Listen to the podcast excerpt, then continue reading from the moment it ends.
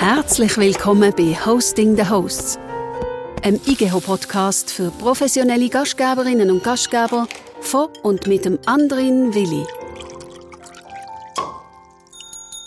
Und der sagt Grüezi und freut sich, dass er Ihnen zum ersten Mal im neuen Jahr in den Ohren liegen darf. Heute dreht sich alles um Themen Service und Dienstleistung und die Expertin dazu heißt Zita de Butler Langenstein. Zita leitet den Bereich Weiterbildung bei GastroSuisse und schafft als freischaffende Butleress unter anderem auch im Buckingham Palace für Queen. Vielen Dank, dass du heute aus dem Nähkästchen plaudern wirst oder auch nicht, aber äh, mir auf jeden Fall erlaubst, dir vorab Fragen zu stellen, wo gar nicht ich, sondern der Max Frisch gestellt hat. Und dazu habe ich das kleine Fragebuch zur Hand. Und weil ich mich erinnere, dass du mir an einem Tag einmal gesagt hast, dass Kunst von einer Dienstleistung, von einer guten Dienstleistung drin besteht, sich vorab zu informieren, wählst nicht du diesmal die Fragen, sondern diesmal ich. Und die Seitenzahlen dazu habe ich ganz spitzbübisch selber ausgesucht. Pardon me. Es fängt an auf Seite 40. Gibt es einen klassenlosen Humor? Ja, das ist eine gute Frage. Das ist eine richtige Max-Frisch-Frage. Absolut. Ja, das gibt es. Definitiv. Humor ist nicht klassifiziert. Frage 2, Seite 9. Überzeugt Sie Ihre Selbstkritik? Ah, das darf noch ein bisschen mehr sein. Seite 82. Wissen Sie, was Sie brauchen? Ja, das weiß ich. Was wäre das? Ähm, also es hat mehrere Akzente, was ich brauche. Im Moment ist es Zeit. Was haltest du, Zita, von der Siri oder von der Alexa? Sind das jetzt die neuen oder die zwei neuen Personal Assistants? Ja, absolut. Ich finde es super, genial. Ich arbeite auch schon für Haushalte, wo die sehr, sehr professionell ähm, damit arbeiten. Ich finde es toll. Gibt es da keine Angst, dass man sagt, ja, aber das ist ja Persönlichkeit und, und Privatsphäre und plötzlich werden die Daten aufgezeichnet und meine Gespräche werden auch noch aufgezeichnet und so? Ich tue darüber nicht nachdenken. Ich glaube, wenn ich würde nachdenken dann würde es mir wirklich schmuch. Lustigerweise ist gerade diese Woche ein Film im Fernsehen von so jemandem, der das ganze Haus veralexisiert hat und dann tatsächlich hat sich die Alexa selbstständig gemacht. das war also gar, gar nicht mehr gut. Gewesen. Also über das habe ich noch nie nachgedacht. Ich liebe Technik. Im Film «Her» äh, verliebt sich ja der Hauptdarsteller in seine virtuelle Assistentin, die heißt Samantha. So etwas würde natürlich in einer Butleress oder in einem, in einem Butler nie, nie, nie gar nie passieren. Was würde ihm oder ihr sonst noch nie passieren? Oh, ich glaube, in einem Butler passiert alles. Ich glaube sogar, dass fast jeder Butler eine fiktive Persönlichkeit hat, die er damit zu tun hat. Also wir fragen uns manchmal, oh Mann, was mache ich jetzt? Und es ist ja niemand da. Und dann kommt von irgendwo eine Antwort her. Und wer auch immer das ist oder was. Also ich glaube, jeder Butler hat so ein Geistchen um sich. Wo ihn davon abhalten, gewisse Sachen zu machen oder gewisse eben auch nicht. Wie nach darf man denn persönliche Sachen diesem Beruf, wo ja von der Diskretion lebt, überhaupt an sich heranlassen? Wir nennen das die sogenannte Red Line. Ähm, das wird auch in der Schule ganz stark immer wieder erwähnt. Also die ist natürlich auch unsichtbar, die rote Linie, wo es darum geht, wirklich sich abzugrenzen. Und das ist ganz wichtig. Zum Beispiel Kind ist so eine Sache, weil Kind gegenüber sich abgrenzen, das klingt schon komisch, aber es ist ganz wichtig, dass Kind immer dabei bleibt. Sie ist nicht meine Mutter oder meine liebste Freundin, sondern sie ist Butler oder sie ist nur ein Hausmädchen. Und gewisse Fragen kann ich ihr stellen, aber bei gewissen Fragen komme ich keine Antwort über. Und das ist die Redline. Also bei Kind muss man sich abgrenzen. Und dann bei ganz vielen persönlichen Sachen viel lieber umdrehen und rausgehen oder zumindest an etwas denken und nicht hören. Das ist die beste Form. Von sich abgrenzen. Äh, über was würdest du nie reden? Und über was darfst du reden? Es kommt ein bisschen darauf an, welche Gruppe es ist. Also, wo man sicher nicht einmal den Namen nennt, ist bei diesen VIPs A und B. Nennen wir immer Mr. und Mrs. Lee ähm, um nicht den Namen von dieser super VIP-Person zu nennen und dann persönliche Sachen.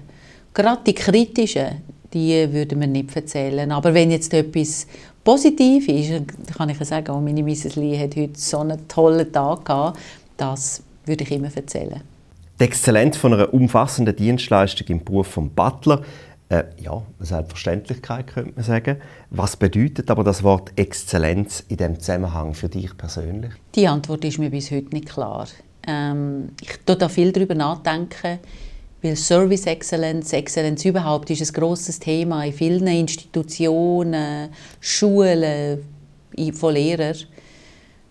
Ich meine, ein Äpfelschälen ist Exzellenzarbeit. Es braucht Geduld, man kann das gut oder weniger gut machen, aber man kann natürlich auch eine Seezunge exzellent ähm, auf, auftischen und servieren. Also es ist wirklich eine Frage des Betrachters, würde ich jetzt meinen. Das ist sehr subjektiv. Ist für mich nicht eine Note 6, weil manchmal darf es ganz bewusst keine Note 6 sein, um Exzellenz zu sein. Was bedeutet es für dich zu dienen? Mir bedeutet das sehr viel, weil ich es einfach ausinnig gerne mache. Ich fange an von meiner ersten Stelle, die ich hatte und und ich habe das heute noch so. Ich habe gerne, wenn meine Vorgesetzten zufrieden sind. Und hat natürlich auch mit der Führung zu tun. Ich habe auch schon Vorgesetzte gehabt, das ist mir vielleicht weniger wichtig gewesen, aber das ist ein wichtiger Teil. Und in der Rolle des Butler ist natürlich mein Auftraggeber oder die Person, die ich wissenschaft, mein Vorgesetzte. Und ich liebe das Gefühl, zu sehen, sie oder er ist zufrieden. So, und jetzt ist Dienen natürlich eine Eigenschaft von jedem Mensch, weil jeder hat eine Form von Vorgesetzten. Die einen einfach der Kunde, wenn er selbstständig ist, oder eben der Chef, wenn er in einer Unternehmung arbeitet. Und irgendwo im heutigen Zeitalter ist auch ein Mitarbeiter für mich ein ganz äh, wichtiger Punkt. Also auch er ist für mich Kunde. Und daher, wenn mein Mitarbeiter sagt, ich bin glücklich bei dir, ich meine, was gibt Schöneres? Also wirklich. Was umfasst denn für jemand eine perfekte Dienstleistung, jetzt haben wir sie wieder, oder Exzellenz anzubieten, respektive für jemanden zu dienen? Anfangen tut es mal, um den Auftrag richtig zu verstehen. Ähm, und das kann jetzt reden wir wieder vom Schuhputzen vielleicht. Ich habe jetzt den Auftrag, Schuhe zu putzen und schon dort, ich muss es richtig verstehen, ist es jetzt einfach gerade schnell oder ist es so, dass es nachher über den ganzen Winter hebt? Und wenn ich das richtig verstanden habe, dann die Interpretation, was braucht es jetzt, um das zu erreichen und das dann auch zu tun. Nachher der Kontrollblick, aber der letzte Kontrollblick hat dann der Empfänger, der, die Schuhe wieder bekommt und sagt, wunderbar, so tolles, saubere Schuhe habe ich noch nie gehabt. Also geht es wirklich darum, dass man die Person, die den Auftrag gibt, auch ein bisschen kennt, oder? Weil sonst kann man ja schlecht verstehen, meint er jetzt nur schnell, weil er muss rausrennen oder meint er eben für den ganzen Winter? Mm, das ist eine wichtige Frage. Ich finde nicht, dass man es kennen muss, aber man muss sich mehr wagen zu fragen. Mm, also gerade jetzt, die Jahreszeit, es ist wahnsinnig kalt und jetzt kann ja ein Gast in ein Restaurant kommen und sagen, oh, jetzt hätte ich gerne einen ganz heißen Tee. Und ich frage mich jetzt, ob der Kellner oder die Kellnerin die Übersetzung macht. Ich hätte jetzt gerne ganz heißen. In der Regel haben wir eine relativ pragmatische Situation. Ich gehe somit an die Maschine, ich lasse heißes Wasser raus und somit ist der heiße Tee da. Ich würde jetzt mal sagen, 70 Prozent der Gäste ist zu wenig heiß. Und daher würde ich jetzt nachfragen, meinen Sie jetzt einen heißen Tee, wo Sie sich gewöhnt sind im Restaurant, oder einen wirklich, wirklich boiling Tee, dann würde ich Ihnen nämlich jetzt Wasser speziell aufkochen. Er hat den Pech, dass er es wahrscheinlich müsste aufkochen Also mehr Fragen stellen. Du leitest bei GastroSuisse auch den Bereich Weiterbildung. Was kann oder könnte ein Gastroprofi jetzt von einer Butleress lernen? Ich glaube, gerade die Frage vom Fragen, also dass man viel mehr nachfragt. Ich meine, man kann ja nicht im Restaurant sowieso nicht, im Detailhandel auch nicht, bei jedem Kunden x-mal nachfragen. Da lange Zeit gar nicht, gerade in Stoßzeiten. Aber wenn man jetzt zehn Kunden hat, nur schon bei zwei vielleicht eine mehr Frage nachfragen, um wirklich nochmal sicherzustellen, dass jetzt das Bedürfnis oder der Bedarf wirklich abdeckt ist, das hilft enorm. Und das machen Butler extrem gut. Also die Fragestellung ist ein ganz großer Inhaltspunkt von der Arbeit. Es ist auch ganz schwierig. Wir nennen das die sogenannten Butler-Interviews, wo wir vorbereitend treffen, damit zum Zeitpunkt alles gut gemacht werden kann. Das ist der Zauber vom ganzen Beruf, aber riesig aufwendig natürlich. Warum hat es Dienen derart ein Image eingebüßt? Habe ich nicht das Gefühl. Wir haben ein tolles Image wie noch nie und wir haben sogar die Situation, dass der Diener mit den Kunden immer mehr auf Augenhöhe geht. Also gerade der Best-of. Und dort ist es dann schon fast magisch. Also wenn man wirklich auf Augenhöhe in einer höheren Kompetenz miteinander reden kann, dann ist einfach eine Leistung machbar. Das ist grenzenlos gut. Du schaffst an einem Buch, hast du mir verraten, zum Thema Reklamationen sind ein Fest. Ist das Thema nicht eigentlich längstens schon abgeschrieben? Es ist ein Anliegen, das viele haben, die mit Kunden arbeiten. Das heißt, gerade die, die eben nicht sich intensiv mit dem Kunden auseinandersetzen können. Zum Beispiel ein Arzt kann sich ja intensiv mit seinem Kunden auseinandersetzen, wenn er das möchte. Und er wird auch anders mit Reklamationen konfrontiert, wie jetzt vielleicht Pflegefachperson, wo viel einen kürzeren Kontakt hat mit dem Kunden und sehr wohl dann wahrscheinlich vielleicht sogar die Reklamationen über einen Arzt überkommt, weil der Kunde vom Arzt, der Patient also sich nicht getraut zu öffnen, weil er nicht weiß, hm, nimmt er mich jetzt wirklich ernst oder so. Und bei der Pflegefachperson eben schon. Und wir stellen fest natürlich, und das ist branchenunabhängig, äh, die Anzahl der Reklamationen steigt wie noch nie. Und wir gehen davon aus, es steigt noch in den nächsten paar Jahren sehr stark. Darum wir müssen gewappnet sein. Und wir müssen auch die Kunden ein bisschen fit machen, wie sie reklamieren und uns selber fit machen, wie wir professionell reagieren.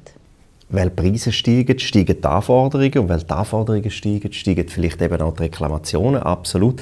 Wird das Buch also ein Leitfaden sein, wenn man sich in bestimmten Situationen zu verhalten hat? Oder wie muss ich mir das vorstellen? Ja, es gibt äh, vier Leitfäden, weil es gibt so vier Hauptreklamationstypen. Es gab mir aber im Büchlein mehr darum, ich auch ein paar Beispiele erzählen, dass wir unsere Einstellungen ein bisschen anpassen. Eine Reklamation ist eigentlich wirklich ein Geschenk. Also ich rede ja vom Reklamationen sind ein Fest. Weil ein Kunde gibt einem sehr viel Aufmerksamkeit eigentlich damit. Wenn wir ihm Wurst wären, würde er einfach gehen und gar nichts mehr sagen. Und von denen gibt es ja auch ein paar und die kommen auch nicht mehr. Und es ja da mal eine ganz wunderbare Studie gegeben und die beleidigt, dass ähm, wenn ein Kunde reklamiert und nach der Reklamationsbehandlung wirklich zufriedengestellt oder sogar begeistert worden ist, dann hat er eine höhere Kundentreue, als wenn es gar keine Reklamation gegeben hätte. Also Fazit, wir müssen eigentlich jeden Kunden zum Reklamieren bringen, die es super gut oder sagen jetzt mal kreativ und empathisch bearbeiten, dann werden wir sie fast nicht mehr los dein Wort in Gottes Ohr, aber wenn ich so Bewertungsplattformen anschaue, wo ja sehr gern reklamiert wird, fast lieber noch, als persönlich vor Ort reklamiert wird, wenn ich also die anschaue. Und äh, viele Gastronominnen und Gastronomen könnten davon ja auch ein Lied singen, vor allem, weil es auch notorische Nörglerinnen, notorische Nörgler gibt, wo einfach gern etwas geschenkt bekommen wollen. Also ich würde schon mal grundsätzlich, wenn ich mit Reklamationen zu tun habe, einen Schrank parat haben, wo ich viele kleine, größere, herzige, unsinnige, witzige Geschenke hat, um wirklich Geschenke zu verteilen. Und wenn es daran liegt, dass ich jetzt einem Gast einfach einen Kaffee serviere oder einfach eine Praline-Schachtel schenke, wenn das alles ist, sehr gern. Weil das Zwischenmenschliche steht viel mehr im, im Vordergrund dort. Und Plattformen, die sind einfach richtig zu bearbeiten. Dort fehlt mir zum Beispiel der Humor enorm. Es wird alles so bitter ernst genommen und ich meine, das ist ja auch lustig, wenn man die dort lesen. Ameisli 2 an Hotel XY, Frühstück war scheiße. Und ähm, ich würde jetzt dort, dort schreiben, oh, Pech gehabt, bei uns selten, aber kann auch mal passieren. Also ich weiß es auch nicht, dort müsste man ein bisschen mit einer Grosszügigkeit dran und nicht bitteren Ernst. Ich habe letztens von einem Top-Hotel eine Bewertung gelesen von einer Kundin, die sich wahnsinnig darüber aufgeregt hat, dass die Katze vom Hotel, es gibt ja Hotelkatzen, mhm. dass die so bettelt hat. Oh, ja. Wie würde man jetzt auf das reagieren? Sagen, oh, dann haben sie wenigstens unsere Katze, wie sie auch immer heißt, kennengelernt. Danke vielmals für die Rückmeldung. Wir werden das beobachten. Immer noch besser als gar keine Rückmeldung, oder? Das ist ja, ja klar. Ähm, am meisten nervt äh, wahrscheinlich, oder äh, gehen wir noch mal eins zurück, der Gast ist nicht immer König. Als Gast möchte ich aber umgekehrt auch nicht in den Topf von diesen Nörglern, die wir jetzt geredet haben, gesteckt werden, wenn ich ja berechtigte Kritik übe und wenn ich sie fair äußere. Wie reklamiere ich denn korrekt? Gerade wenn ich selber Gastronom bin, ist es ja noch heikler. Das finde ich etwas ganz, ganz Wichtiges dass man sich das wirklich überlegt. Ich meine, wenn ich jetzt Kunde bin und ich bin mit einer Leistung, egal was es ist, dramatisch, nicht dramatisch, kleine Geschichte, ich meine, das erste ist einmal der Zeitpunkt, würde ich mir überlegen. Ich würde mir auch überlegen, ist es wichtig, das, was ich sage? Oder ist es jetzt so eine By-the-way-Information? Ist es wichtig? Dann würde ich das sogar so ankündigen und sagen, ich möchte Ihnen noch gerne eine Rückmeldung geben zum heutigen Erlebnis bei Ihnen habe ich eingekauft. Haben Sie Interesse? Ich würde sogar einmal eine Frage stellen. Und je nachdem, ob die Person jetzt trainiert worden ist oder schon mal sich Gedanken gemacht hat, wird wahrscheinlich eine gewisse Unsicherheit entstehen.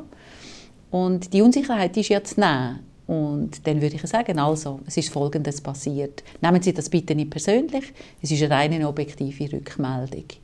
Und der Kunde wird erstaunt sein, wie weich und wie gut das angenommen wird. Und wahrscheinlich sogar, dass man recht professionell darauf reagieren kann. Wie trainiert man denn seine Mitarbeitenden zu Freundlichkeit?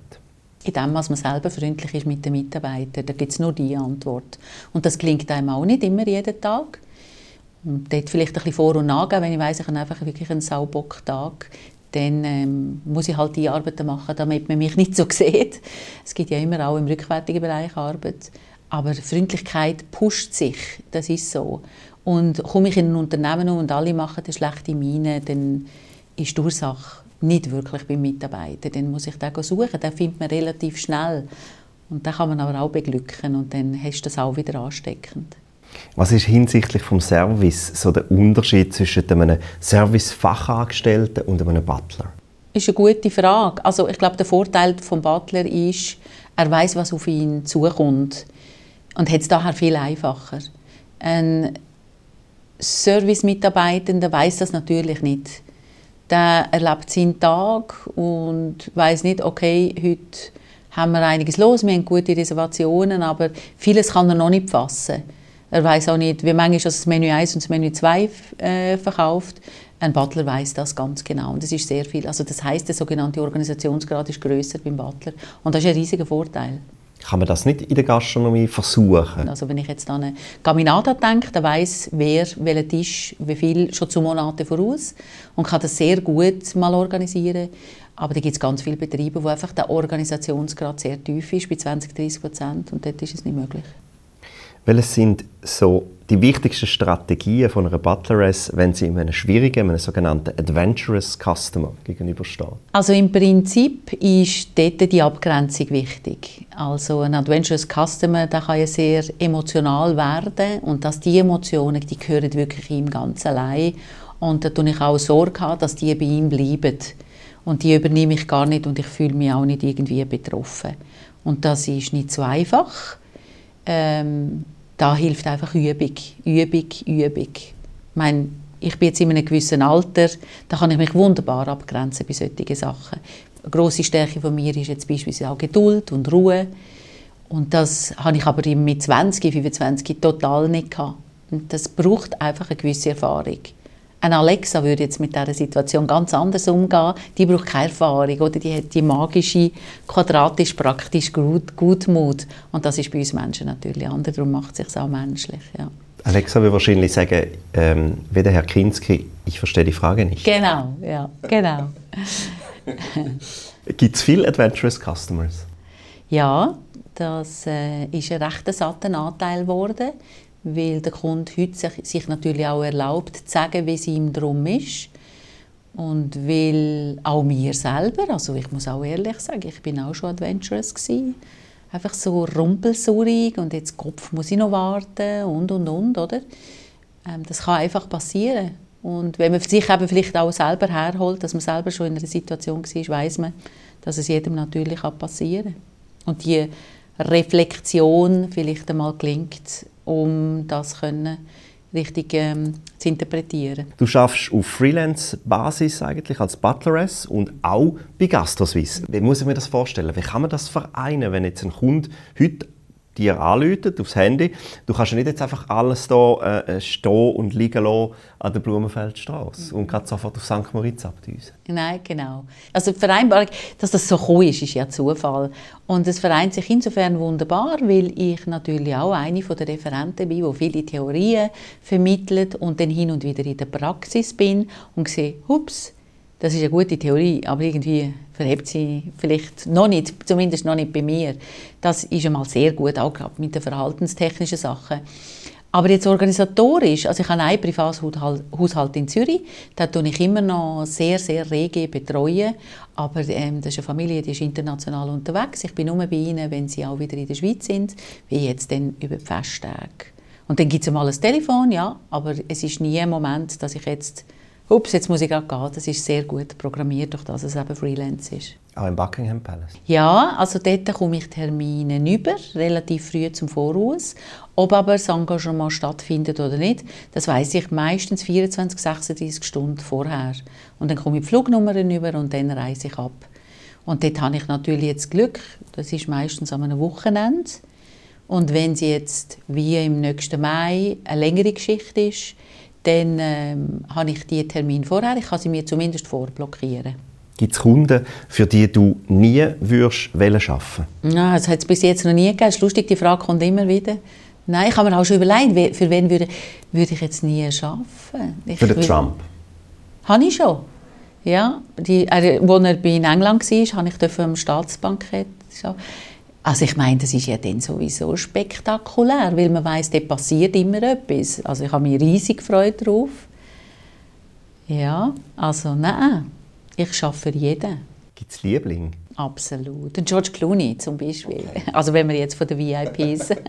ich meine, wer will nicht für George Clooney und seine Frau arbeiten? Schön, intelligent, sympathisch, extrem empathisch mit dem Personal einfach amazing. Da gibt es viele, die gerne mit dir tauschen wahrscheinlich. Welche Sachkenntnis hast du dir im Laufe der Jahre zusätzlich müssen aneignen Neben deinem Schatz Erfahrung, neben deinem Charakter, der sich verändert hat, du bist ruhiger geworden, hast du gesagt, mhm. gibt es auch Sachkenntnisse, die du hast müssen zusätzlich lernen ja, ich habe beispielsweise natürlich vor vielen Jahren die Sommelier-Ausbildung gemacht. Hat sie in der Schweiz noch nicht gegeben, dann habe ich sie in Österreich gemacht. Das hat sehr geholfen, das muss ich sagen weil man immer wieder einfach in die Situation kommt, entweder sagen schau, wir haben da drei Flaschen Wein von 1940, die wollen wir heute Abend trinken und ja, da muss man einfach wissen, was jetzt vor einem steht und wie man damit umgeht, sonst kann es schief gehen. Mm, rund ums Auto, Autopark, Driver sein, habe ich viel lernen. Ich meine, ich habe die Autoprüfung gemacht in der Schweiz, aber auch nicht mehr. Es gibt ganz spezifische Kniegeregeln. Dort habe ich mich vertieft darin, weil das ein grosses Thema ist, gerade in der Stadt, weil einfach viele zeitlich nicht mit den ÖVs unterwegs sind und dann froh sind, sie haben einen Driver, jetzt in London natürlich sowieso. Ja, aber vieles andere auch. Ich, Bügel, ich hatte natürlich gute Berufslehre gehabt, mit der Hotelfachassistentin und Service. Das war ein sehr gutes Allgemeinwissen. Und dann natürlich das ganze rund um internationale Knie von arabischen Regeln über fernöstliche Regeln, verstehen, dass Amerikaner eine Hand auf den Schoß haben während dem Essen bei einem Galadiner, wo bei uns total verpönt ist, all diese Sachen. Das, da habe ich mich richtig hineingelegt, ja. Wie haben sich die Bedürfnisse von diesen Auftraggebenden verändert? Oder anders gefragt, hat ein Butler oder eine Butleress immer noch das gleiche Berufsbild wie zu dem Zeitpunkt, wo du die Butlerschule abgeschlossen hast? Es ist ganz unterschiedlich. Es gibt noch sehr, die, ich habe ja die Schule sehr auf eine traditionelle Weise erfahren. Ich würde sagen, es gibt wenig Haushalte, die noch so traditionell geführt werden, wie wir es gelernt haben. Aber der Vorteil ist, man, ist, man hat einfach vieles zusätzlich gelernt, wo vielleicht andere Butlerschulen fast nicht mehr lehren. Und ähm, das, es gibt jetzt heute natürlich den Großteil, das sind moderne junge Familien, die Hauspersonal haben, wo auch der Leiter vom Hauspersonal nicht Butler nennen, sondern der Haushaltsleiter oder sogar Personal Assistant, wo top interessante, spannende Stellen sind aber am Wochenende hat er frei, was ja früher überhaupt nicht der Fall war. Also es ist sehr, sehr unterschiedlich. Aber ich bin froh, dass ich die ausgeweitete, man kann auch von mir aus sagen, altmodische Art gelernt habe. Weil dort einfach sehr viele Geheimnisse vom Dienen drinnen verpackt worden sind und das ist wichtig, ja. Wenn wir jetzt in die Gastronomie wechseln, muss sich die Weiterbildung in der Gastronomie überhaupt neu ausrichten, wenn man davon ausgeht, dass es immer weniger willige Fachkräfte gibt? Das ist so weil man muss ganz vieles dort, unter anderem auch die Weiterbildung neu ausrichten. Aber es ist ja ein Zusammenspiel, also dass junge oder auch mittelalterliche oder ältere, egal, dass Menschen sich interessieren, ins Gastgewerbe zu arbeiten, das spielt extrem viele Aspekte mit.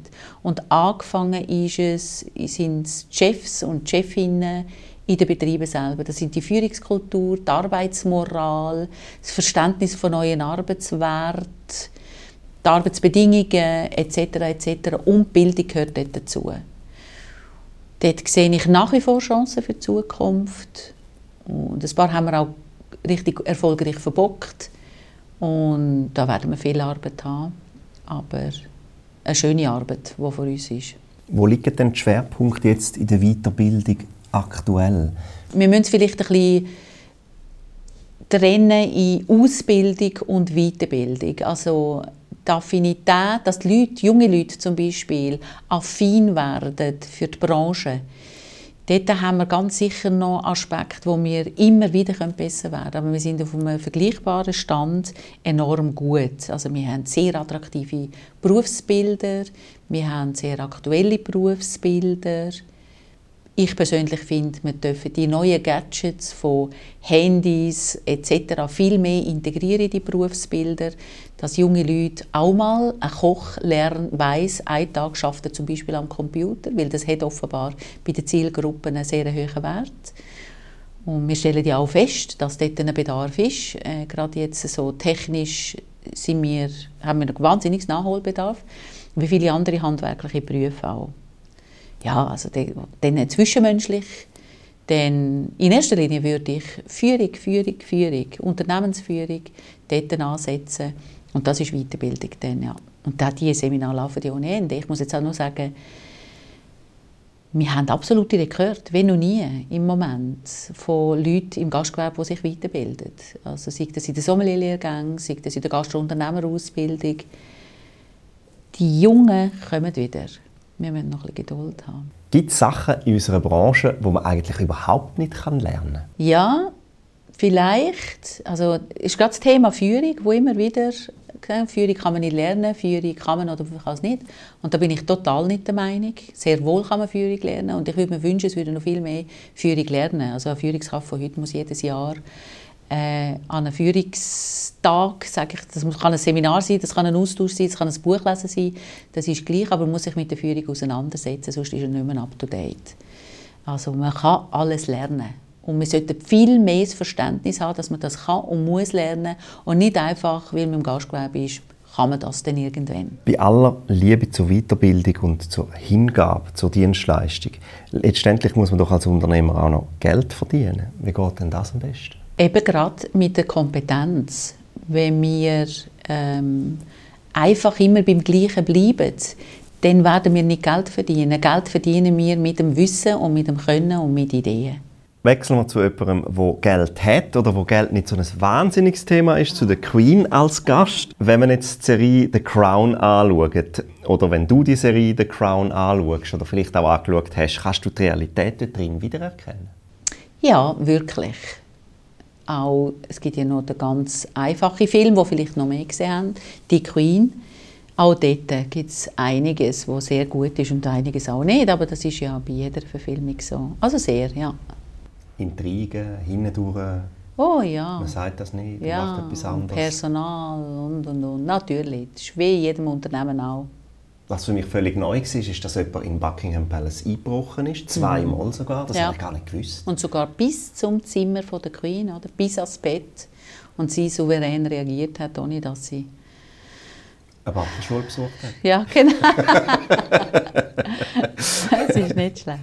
Wie äh, bereitet sich der Palast auf so ein grosses Ereignis vor? Welche Vorkehrungen sind dort speziell? Du hast vorher Hochzeiten äh, angesprochen oder auch ein, ein, ein großer Geburtstag, Jubiläe mhm. etc. Ja, das ist natürlich eine wahnsinnige Organisation dahinter. Interessanterweise auch noch sehr traditionell. Also da wird wirklich noch mit handgeschriebenen Plänen, Arbeitsplänen, die meterlang an der Wand hängen und mit viel Farben und Bleistiften und Radiergummi. Das ist natürlich in einer Zeit von heute wirklich nicht mehr, nicht mehr logisch, dass das so stattfindet, aber sehr genau, ähm, wochenlang, monatelang und was für mich immer noch immer sehr erstaunlich ist, die Abs also der Ablauf. Es gibt auch jetzt zum Beispiel Hochzeit, ist Prinz William, ich meine, das ist äh, vom, vom, vom nächsten König, oder das ist eine der grössten Hochzeiten, die man erleben kann. Ähm, und die dauert, das ganze Konzept ist fünf Tage lang. Und jede Sekunde stimmt. Also null Fehler, das ist für mich unerklärlich. In, meinen also in anderen Events gibt es hunderte von Fehlern, tausende von Fehlern. Und, aber jeder, jeder Eventleiter weiß, was, wie er muss darauf reagieren muss. Aber das gibt es dort nicht. Und auch Queen steht sekundengemäß genau da, wenn sie muss da stehen. Und so bei allen Gästen, das ist sagenhaft. Also sehr professionell. Wenn Queen in die Schweiz kommt, was würdest du im Hotel, haben wir jetzt Bellevue Palace in Bern, vermitteln? Auf was sollte es denn achten? Also wenn ich jetzt tatsächlich würde angefragt werden, würde ich sagen, sie sollen vor allem darauf achten, dass die ganze Gremium rund um Queen gut betreut ist.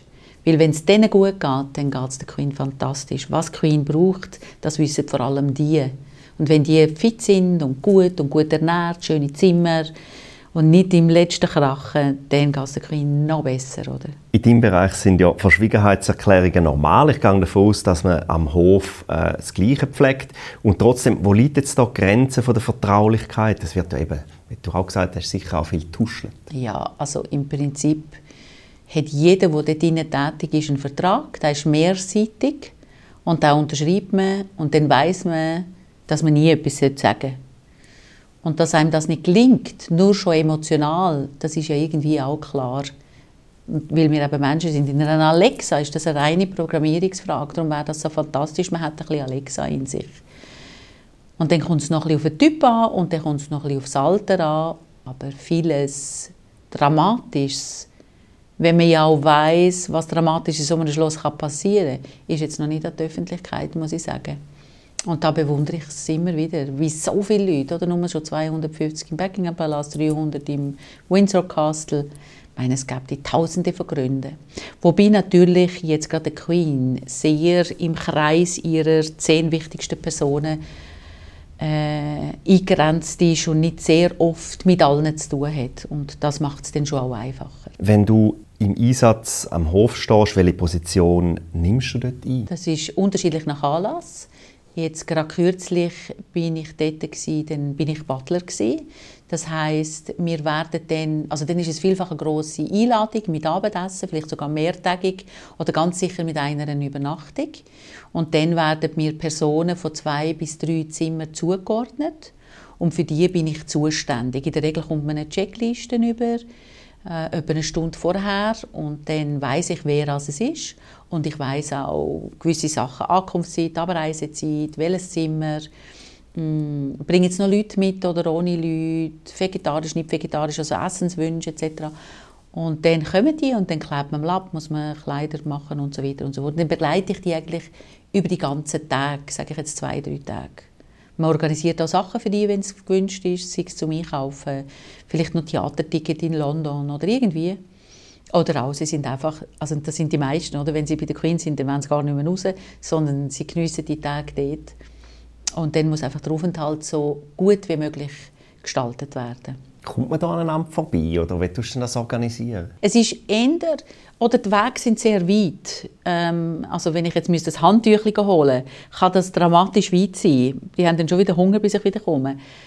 Und das muss man ein bisschen organisieren, aber das ist eine Frage vom sich auskennen und durch das ich jetzt doch schon ein paar Jahre dort bin, kenne ich mich auch tatsächlich gut aus. Man hat Unterstützung untereinander und man hilft auch ganz, ganz fest untereinander, aber äh, ja, das ist wunderbar. Du hast gesagt, du musst übernachten oft auch mhm. äh, bei so Einsätzen. Wirst denn du ausquartiert oder schlafst du im Palast? Es gibt beides. Ausquartiert wird man, wenn ein kleineres Event ist und allenfalls, wie jetzt, wie Advent, dann haben einige schon frei oder sind in der Ferien und dann tut man eigentlich das System von der ganzen Personalzimmer ein bisschen runterfahren. Darum sind wir dann ausquartiert. Und jetzt bei, ach, jetzt gerade Hochzeit, äh, Prinz Harry, Meghan oder auch äh, Staatsbankette, dort ist sowieso alles verbarrikadiert. Dort kommen wir an einem Tag raus und wir kommen nicht mehr raus, bevor alles vorbei ist. Mit was könnte man der Königin von England eine kleine oder eine große Freude bereiten? Also wenn man jetzt von der Schweiz kommt, dann ist es ganz sicher wichtig, etwas von der Schweiz mitzubringen. Das kann ein Konfi sein oder ein Zopf, ein selber gemachter, also so etwas Spezielles oder ein, eine ähm, kantonale Spezialität, ah, das, wär, das würde sie lieben. Oder eben ein Tee. Auch ein Kräutertee darf sein oder ein grünen Tee, das würde ihr jetzt sehr, sehr gefallen. Muss man sich die Königin von England als einen glücklichen Mensch vorstellen? Ja, sie hat ihre Vision, ihr Lebensziel erreicht. Ja, ich spüre, er meint sogar, das zu spüren, dass sie sehr glücklich ist. Dann hätte ich noch fünf ultra schnelle Fragen zum Schluss. Bitte einfach nicht überlegen, sondern einfach schnell antworten. Yes, sir or no, sir? Yes, sir. Barfuß oder Lackschuhe? Barfuß. Diana oder Camilla? Camilla. Dinner for One oder The Crown? Mm, Dinner for One. Bedient oder gedient? Gedient. Vielen, vielen Dank, Zita Langenstein, dass du meine Gästin bist und uns in eine neue Welt geführt hast, uns die neue Welt gezeigt hast. Weiterbildung pur und erst noch voller Humor. Ihnen danke fürs Zuhören. Hoffentlich sehen wir uns am 18. Mai am IGO-Kongress. Das ist der Kongress der Gemeinschaftsgastronomie in der Umweltarena Spreitenbach. Und sonst hören wir uns sicher wieder in einem Monat. Zita der Butler und ich, wir verabschieden uns und sagen Thank you very much and goodbye for now. Goodbye, thank you very much. Das ist der IGH Podcast Hosting the Hosts von und mit dem anderen Willi. Herzlichen Dank fürs Zuhören. Weitere Informationen gibt's auf www.igh.ch.